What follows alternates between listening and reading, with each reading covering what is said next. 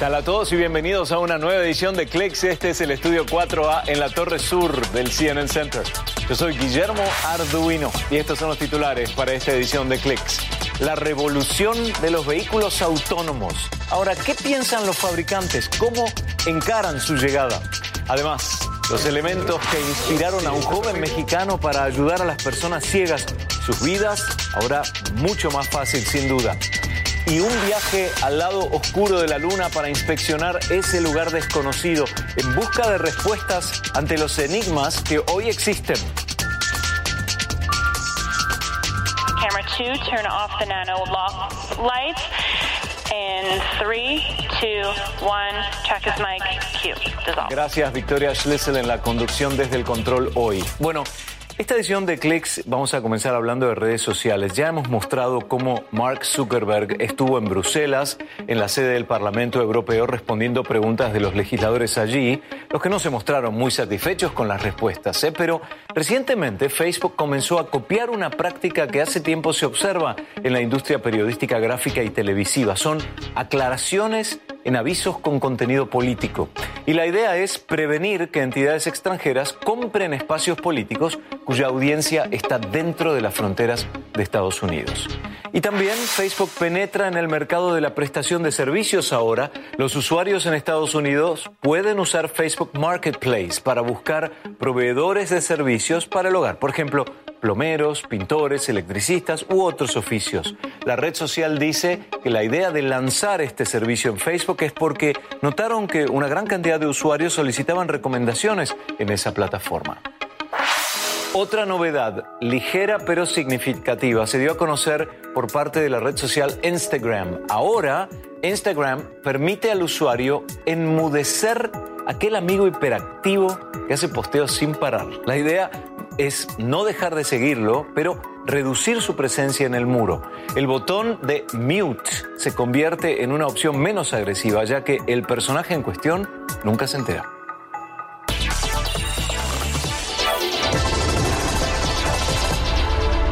Ustedes los conocen, los autos con sistema de encendido sin llave son cada vez más comunes en el mercado, pero la practicidad que ofrece el dispositivo puede también ser nociva. Aquí un detalle de cuáles serían esos peligros. Una tecnología presente en Estados Unidos desde el año 2000 en vehículos de lujo. Hoy, más de la mitad de los 17 millones de vehículos nuevos cuenta con ella, de acuerdo con la senadora Tina Smith, quien el 15 de mayo le solicitó a la Administración Nacional de Seguridad del Tráfico en las Carreteras proteger a las familias de los riesgos ocasionados por el sistema de encendido sin llave. La senadora de Minnesota se basaba en el reportaje del New York Times que contabiliza desde 2006 al menos 28 envenenamientos fatales con monóxido de carbono. Las víctimas inadvertidamente dejaron encendidos sus autos. Todos funcionaban con el sistema de encendido sin llave. El gas se acumuló en el garaje, penetró dentro de la casa y les ocasionó la muerte. El periódico también registró 45 casos de lesionados, algunos con daño cerebral irreversible. No existen estadísticas oficiales sobre muertes por envenenamiento con monóxido de carbono ocasionadas por los dispositivos sin llave. CNN no ha podido verificar de manera independiente las cifras citadas por el New York Times. En 2011, la Sociedad de Ingenieros Automotrices de Estados Unidos hizo recomendaciones para minimizar los errores cometidos por los usuarios de este tipo de vehículos. Uno de los más frecuentes, dejarlo encendido sin darse cuenta. Ese mismo año, la Administración Nacional de Seguridad del Tráfico en las Carreteras comenzó la discusión de leyes para regular estos vehículos, proponiendo medidas estándar de seguridad para los dispositivos, entre ellas señales audibles que adviertan cuando se deja encendido el vehículo y un mecanismo que apague el motor cuando no esté en movimiento. Sin embargo, la propuesta sigue en el papel siete años después.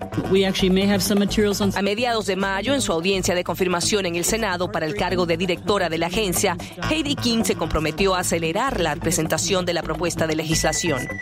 La industria automotriz asegura haber ajustado su tecnología para adecuarla a los estándares de seguridad exigidos a los autos con encendido sin llave. Los fabricantes tienen alarmas y cosas que se apagan cuando sales de tu auto con la llave en tu bolsillo y el auto sigue encendido. Suenan distintos tonos, ruidos, pero a veces las personas no los escuchan. Algunas compañías como General Motors solo permiten que los autos recorran cortas distancias si el llavero no está dentro del vehículo, una forma muy fácil de prevenir que ocurran tragedias. Aunque para algunos expertos esto no es suficiente. Gabriela Matuto Ordaneta, CNN, Atlanta. Y ya vienen, los autos sin conductor están más cerca de lo que muchos creíamos. ¿Qué podemos esperar cuando las máquinas tomen el control? Tenemos las respuestas de los principales fabricantes. Pasé el año viajando por el país, hablando con los emprendedores, ingenieros y conductores de prueba que construyen los autos del futuro. Y cuando ellos imaginan el futuro, manejar un automóvil no forma parte de él. A todos les pregunté lo mismo. ¿Cómo será el futuro y qué se necesita para llegar allí? Lo que descubrí fue realmente interesante, pero también un poco impactante. Cambio al manejo autónomo. Técnicamente no necesitamos a un conductor en el vehículo. Entonces, básicamente, ahora los dos somos pasajeros. Estamos probando un automóvil a cargo de la empresa emergente Autonomous Vehicles AI en una calle del norte de California. Este automóvil de prueba podría ser el prototipo del automóvil que no solo nos saca del asiento del conductor, sino que además crea un futuro donde ni siquiera tendremos que ser propietarios de un auto. Así piensan quienes lo construyen. Dejaremos de ser dueños del automóvil. Principalmente llamaremos a los automóviles que vendrán vacíos a buscarnos. Nos subiremos en casa o en la oficina y nos llevará directo al restaurante y no perderemos el tiempo estacionando. Miraremos atrás y diremos, ¿es verdad que la gente se compraba un auto para ir del punto A al B? Y la eliminación de los autos propios cambiará drásticamente el modelo de ciudad actual. Literalmente podríamos cerrar del 30 al 40% de nuestras calles al tránsito. Ya no se necesitarán autos en las calles interiores del barrio, sino solo en el perímetro. Todos los estacionamientos se convertirán en residencias, parques, oficinas o restaurantes.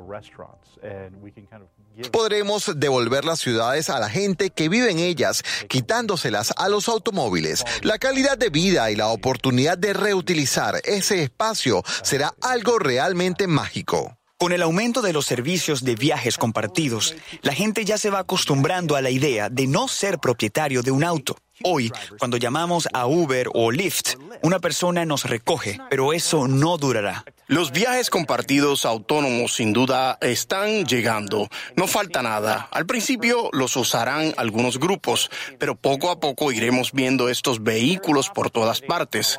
Existe la oportunidad bien a largo plazo de disponer de una flota completamente autónoma.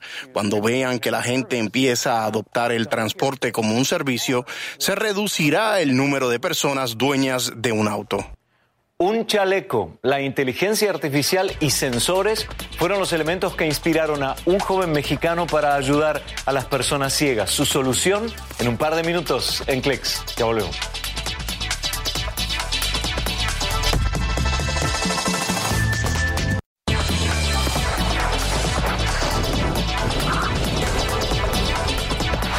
La combinación de un chaleco, la inteligencia artificial y sensores, imaginada y diseñada por un adolescente en México, se convierten en la guía para ciegos. El nuevo Strap facilita la vida de los no videntes y les ayuda a insertarse en el mundo laboral.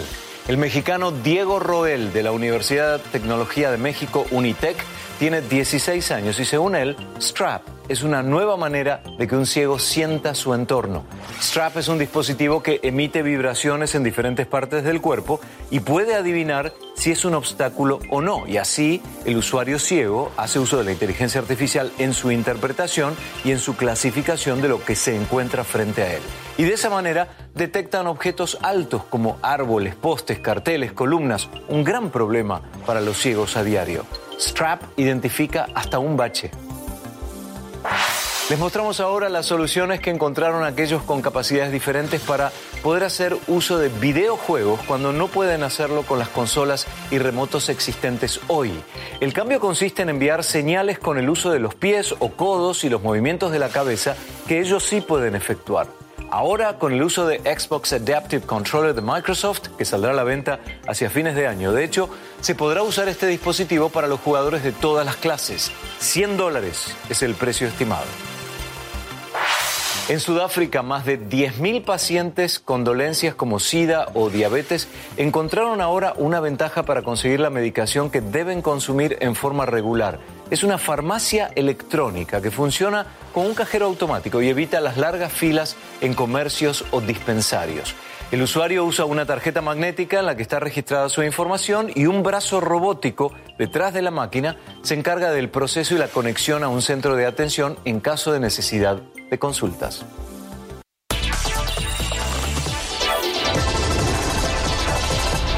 Vamos ahora con un emprendimiento futurista, con una meta súper ambiciosa, ganarle la batalla al incontrolable tránsito de la ciudad de Los Ángeles. Y su mentor es el excéntrico empresario Elon Musk y su empresa The Boring Company.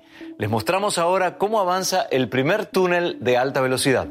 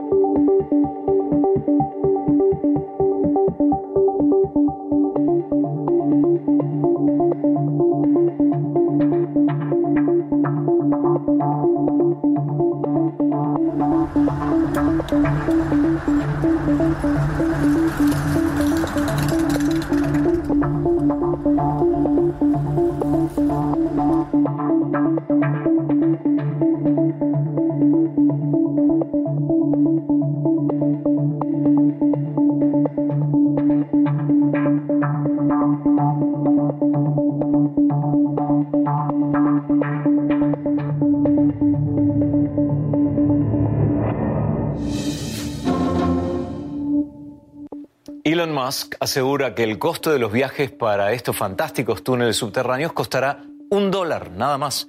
The Boring Company, ese es su nombre, dice que mientras abajo habrá túneles, en la superficie existirán parques y describe a esos túneles así. Son casi como un sistema autónomo de múltiples niveles para automóviles y dice que ante el problema de tránsito más vale intentar una solución.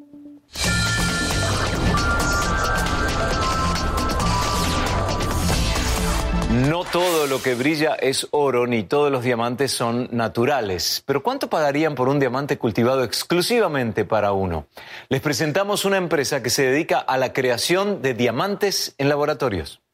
Aquí tenemos dos piedras. ¿Puedes decirme cuál es el diamante de laboratorio y cuál es el natural? Para mí realmente son idénticas. ¿Este es el diamante creado en el laboratorio? No, ese es el diamante natural. No, ¿en serio? ¿Realmente no se nota la diferencia? Porque los dos son diamantes. Aquí es donde hacen la magia. Aquí es donde ustedes cultivan los diamantes. Esta es la mina de diamantes. ¿Cómo se cultiva un diamante? Usamos una bola de energía de plasma. Separamos hidrocarburos y colocamos el carbón encima de semillas de diamantes, un átomo a la vez, y así se cultivan estos diamantes. ¿Cuánto tiempo toma producir uno de estos? Un mes aproximadamente.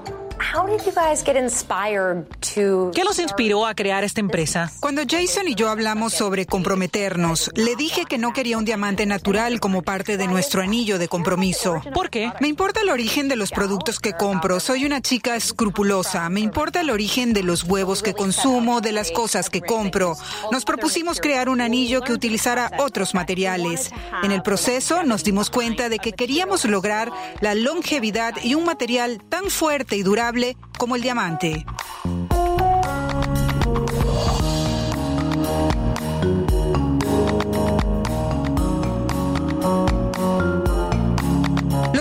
Naturales tienden a cambiar de manos 12 a 13 veces antes de llegar al dedo de una persona. En la industria de los diamantes cultivados en laboratorio, en cambio, está mucho más optimizado. Los cultivadores trabajan con empresas como la nuestra y nosotros trabajamos con los clientes. ¿Puede explicar por qué los diamantes naturales son perjudiciales para el medio ambiente? Para extraer un quilate de diamante es necesario remover cientos de toneladas de tierras con diésel y dinamita. Es un proceso que requiere mucha energía. Cada año, la minería de diamantes se vuelve cada vez menos sustentable. Pero parte de la atracción de los diamantes es precisamente su historia, ¿verdad? Un diamante natural es un milagro de la naturaleza, pero este es un milagro del progreso humano. Me parece mucho más emocionante que algo que surgió por casualidad de la Tierra.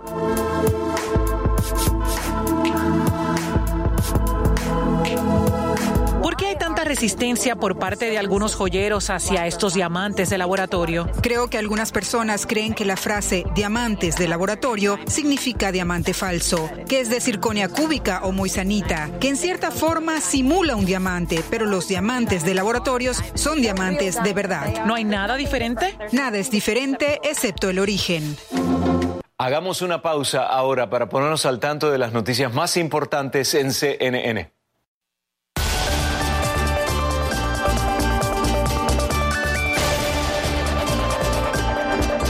Estas son las noticias más importantes. Ahora, el misionero estadounidense Josh Holt, que estaba encarcelado en Venezuela desde 2016, aterrizó este sábado en Washington tras ser liberado en Venezuela. Llegó acompañado de su esposa venezolana y las dos hijas de ella. Holt y su familia fueron recibidos en la Casa Blanca por el presidente Donald Trump. Dijo que estaba abrumado por sentimientos de gratitud tras dos años que describió como muy, pero muy difíciles. Los estados de Alabama, Florida y Mississippi han declarado estado de emergencia mientras la tormenta subtropical Alberto se dirige hacia el Golfo de México. Alberto ya causa fuertes lluvias en Cuba con acumulaciones de agua de hasta 40 centímetros y también tienen preocupadas a las autoridades en México. Es la primera tormenta de la temporada de huracanes y se formó una semana antes de su comienzo oficial. Alberto se desplaza con vientos máximos sostenidos de 65 kilómetros por hora. En Irlanda, cientos de personas salieron a las calles para festejar el contundente triunfo del sí en el referéndum sobre la ley del aborto. Más temprano, la campaña por el no había concedido la derrota al calificar el resultado como una tragedia de proporciones históricas. Es lo más importante al momento. Siga con nosotros, les informó Rafael Romo. Somos CNN en español.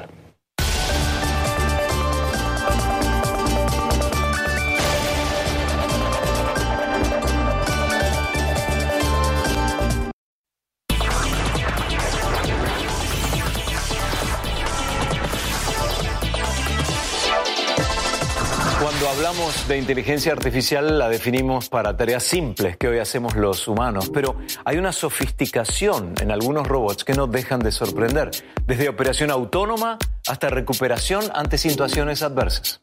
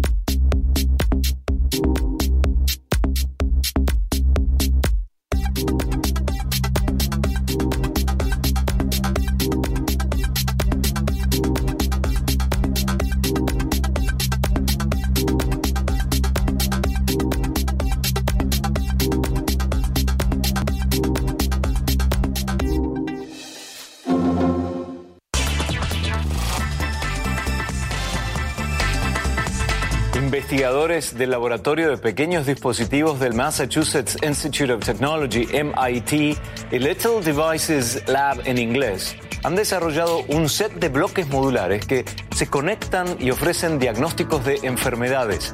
Plug and Play es el nombre de los dispositivos que de hecho requieren poco trabajo para su armado, pero pueden chequear el nivel de glucosa en pacientes diabéticos o detectar una infección viral, entre otras funciones. Pero ahora también la entidad está trabajando en dispositivos que podrán detectar la presencia de células cancerosas o el virus del Zika, por ejemplo, entre otras dolencias.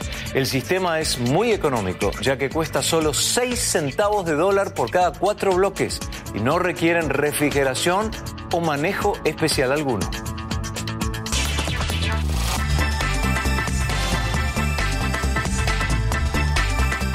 Y en instantes nada más, un viaje al lado oscuro de la Luna para inspeccionar ese lugar desconocido. Un emprendimiento del gobierno chino que busca respuestas ante los enigmas que hoy existen.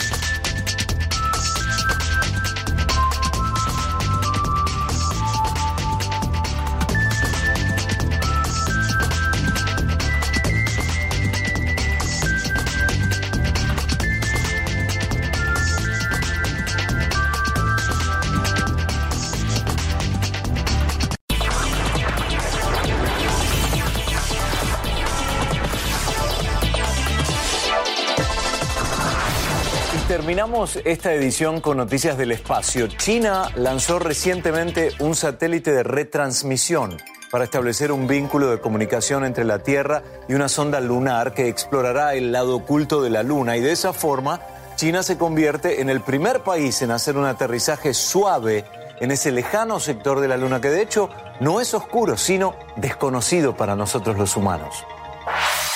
Y la radiación galáctica es el mayor desafío y tal vez el obstáculo más destacado hoy en la llegada del hombre a Marte. Estas palabras las pronunció el ex astronauta ruso Sergei Krikalev de visita en Montevideo. Podremos ir a Marte, dijo Krikalev, pero no en el futuro cercano, porque aún debemos aprender cómo protegernos de la radiación, muy importante. Tal vez el volar más rápido evitaría la exposición de los astronautas a la radiación galáctica.